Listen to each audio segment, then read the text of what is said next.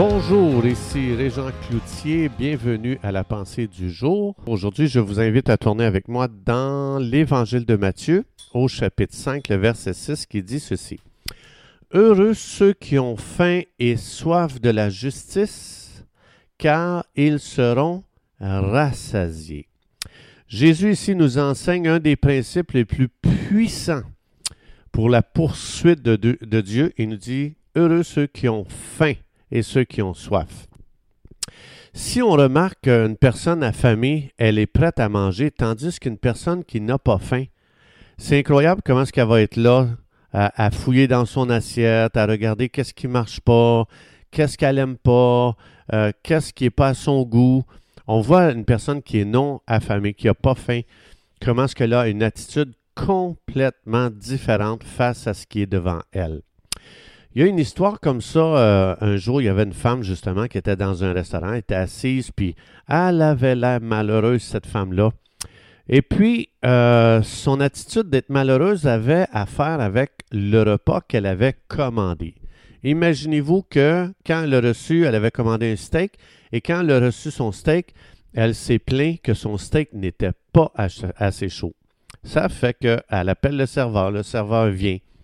Il a dit Pas de problème, madame. Il, prend son steak, il va le faire réchauffer. Il rapporte le steak plus chaud. Mais elle n'était pas encore satisfaite. Ça fait que la troisième fois, c'est le propriétaire lui-même qui est venu en personne la rencontrer et lui a apporté un nouveau steak pour s'assurer que cette femme soit satisfaite. Mais quand cette femme a reçu pour la troisième fois le steak chaud de la part du propriétaire lui-même, la femme s'est encore plainte. Alors le propriétaire lui a expliqué qu'il l'avait apporté directement du feu, lui-même le pris sur le, le poêle, et puis c'est lui-même qui l'a apporté à la femme. Alors cette femme était déterminée à se plaindre, peu importe, comme si le feu lui-même n'était pas assez chaud dans la cuisine. Alors ça, ça révèle euh, une chose, un principe qui est très important justement de ce que Jésus explique ici. Les gens qui n'ont pas faim, c'est les gens qui sont les plus demandants concernant leur repas, peu importe ce que tu leur apportes. S'ils n'ont pas faim, s'ils ne sont pas affamés, comme Jésus dit, ces gens-là sont très difficiles à, être en leur présence. Donc, de ne pas avoir faim comme cette femme, euh, elle vivait avec un sens de snobisme. Euh, elle a des attentes de perfection, comme on voit ici dans l'histoire.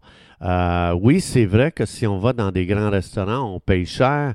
Oui, c'est vrai qu'on a des standards d'exigence qui sont plus élevés parce qu'on paye, c'est vrai. Mais ce que Jésus nous explique ici, quand on parle du royaume de Dieu, ce, ce concept est retrouvé dans le royaume de Dieu, on le retrouve dans les églises. Il y a des gens qui vivent avec cet état d'esprit, ils n'ont pas faim.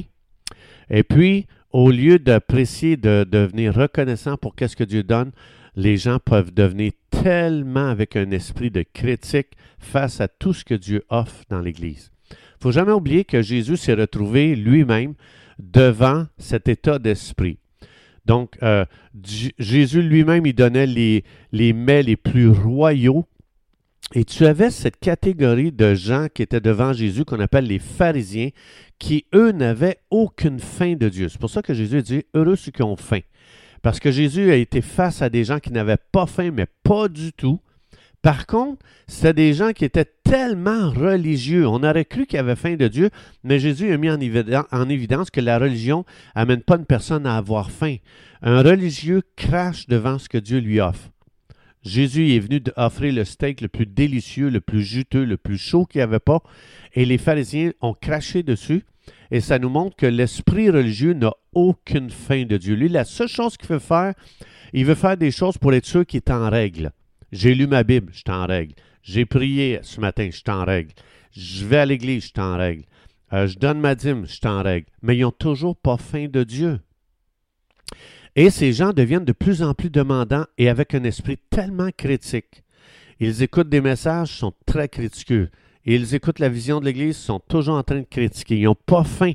Une personne qui n'a pas faim, c'est fou comment euh, cette personne-là, tu ne peux pas la satisfaire, peu importe le message que tu vas prêcher, peu importe la vision que l'Église va avoir. Donc, la faim, c'est un phénomène intéressant. La faim fait bouger les gens et ça leur fait faire des choses très étranges. Dans Proverbe 6.30, Salomon nous a parlé de, ce phénomène intéressant de la faim. Il explique que, le, évidemment, le vol était défendu dans la Bible. Ça, il n'y a pas un seul instant qu'on peut justifier cet acte-là. Mais Salomon, il parle dans Proverbe 6.30 que les gens semblent avoir de, la sympathie pour une personne qui vole quand il est motivé par la faim. Ah oui, mais il est tellement affamé, ça fait euh, dix jours qu'il n'a pas mangé. Regardez, il est maigre comme un pic. Donc, Salomon explique que oui, le voleur doit repayer ce qu'il a volé, mais Salomon il explique que personne affamée qui vole euh, n'est même pas méprisée dans sa propre communauté. Parce qu'on dit, le gars il a tellement faim, c'est normal, il va mourir s'il ne mange pas. Donc, euh, euh, un comportement comme ça, une personne affamée qui vole, évidemment, c'est un comportement inacceptable et inhabituel. Mais la Bible explique qu'on peut excuser ces gens-là quand ils sont affamés. Les gens qui ont faim spirituellement vont démontrer les mêmes traits similaires qu'une personne humainement affamée. Ceux qui sont vraiment affamés, là, on va voir les autres, les règles, les protocoles, les, euh, euh, les, les, autres sont prêts à faire sauter ça. Ils ont juste faim. Et puis, c'est fou comment ces gens-là pensent juste à manger. Ils pensent, y a-tu quelque chose qui peut rentrer dans mon estomac? Moi, j'ai faim. Donc, euh, la faim change n'importe quelle personne. Tu peux euh, rencontrer des gens qui sont très gênés, puis ça devient des gens qui se lèvent, ils font entendre leur point de vue, ils font entendre leur voix avec une grande assurance. Tu vois des gens timides qui vont devenir des initiateurs.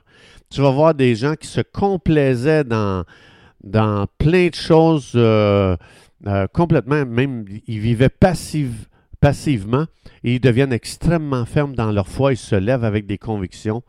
Et dans Hébreu 6, Dieu explique qu'il récompense les gens qui ont la foi, les gens qui cherchent Dieu. Celui qui n'a pas faim de Dieu ne cherche pas Dieu. Lui, ce qu'il fait, c'est qu'il cherche l'erreur. Il cherche lorsqu'il n'est pas d'accord avec le prédicateur. Le prédicateur dit quelque chose. Ah, voilà, c'est là, je ne suis pas d'accord. Là, elle a une raison de se lever, de s'opposer, de s'obstiner, d'attaquer c'est comme ça dans le temps de Jésus. Les pharisiens étaient là devant Jésus, pas parce qu'ils avaient faim d'entendre quelque chose de Dieu. Ils écoutaient Jésus avec l'attitude, c'est où qu'il va faire un faux pas, c'est où qu'il va se tromper? Qu'est-ce qu'il va dire que je ne suis pas d'accord avec, que je vais pouvoir l'attaquer, parler en mal, je vais pouvoir le disqualifier? Donc, ils passaient leur temps à chercher c'est où que Jésus faisait quelque chose qui n'était pas d'accord ou qui disait quelque chose qui n'était pas d'accord. Tu t'imagines? Au lieu de se nourrir, ils vivaient à écouter dans le but de disqualifier. C'est fou. C'est pour ça que Jésus nous explique Boy, quand tu rencontres quelqu'un qui a faim, c'est magnifique. Quelqu'un, donne-moi encore plus, je veux en savoir encore plus. C'est fou comment ça, ça attire l'onction. Mais quand quelqu'un, tu sais, qui est devant toi, puis écoute juste pour savoir c'est où le faux pas que tu vas faire, il n'y a pas d'onction qui est là-dedans. La personne va mourir de faim parce que la personne, au lieu d'écouter pour être nourrie dans sa foi, elle écoute pour savoir c'est où que je ne serai pas d'accord avec toi. Donc ça, c'est sûr qu'une personne va mourir de faim. N'importe quelle personne aujourd'hui qui est dans l'Église pour écouter un enseignement, pour savoir c'est où qui ne sera pas d'accord, en général, cette personne dit, je ne suis pas nourri spirituellement. Elle, elle meurt de faim, c'est pas long. Anne, dans l'Ancien Testament, quand on parle de faim, Jésus dit, heureux ceux qui ont faim. Anne, qui n'avait pas d'enfant, qui était stérile, qui voulait absolument un enfant, cette femme a vécu justement cette réalité d'avoir faim. Elle avait tellement faim d'avoir un enfant. Elle avait tellement faim de voir Dieu intervenir, répondre à, ses prières basées sur une promesse qu'elle a comparue dans le temple. Ça dit, elle avait l'air ivre et puis Élie, le, prêtre, il pensait qu'elle était complètement ivre. Puis quand il a parlé avec, il a réalisé que c'était une femme qui priait désespérément pour avoir un enfant. Et Élie s'est excusé pour son comportement bizarre, qui était produit par un super désir de voir la bonté de Dieu exaucer ses prières pour qu'elle puisse avoir un enfant. Donc, c'est important de réaliser ceci. Si je fais juste ouvrir la Bible juste pour l'étudier, avoir de l'information, ça, c'est pas une fin spirituellement. Parce que je vais, je vais vivre à vivre, je vais vivre à juste acquérir de l'information dans le but d'argumenter. Dieu nous appelle à se nourrir de sa parole et quand j'ai une faim à l'intérieur de moi, il y, a, un feu à l'intérieur, je brûle à l'intérieur pour connaître Dieu, pour aimer Dieu, pour, euh, euh, pour pouvoir euh, me nourrir de, des paroles de Dieu pour que ma foi soit nourrie, pour qu'aujourd'hui je me lève, que je crois Dieu comme Anne pour voir des miracles arriver dans ma vie. Alors, ça, la fin est initiée par Dieu, mais elle est soutenue à travers ma coopération. Euh, et puis ça, c'est là qu'il se passe vraiment un phénomène extraordinaire. Chers amis, c'est tout le temps que nous avions. Je vous souhaite une belle journée. à demander au Saint-Esprit, en moi affamé de Dieu. Que Dieu vous bénisse abondamment. Et Dieu voulant, on se retrouve demain.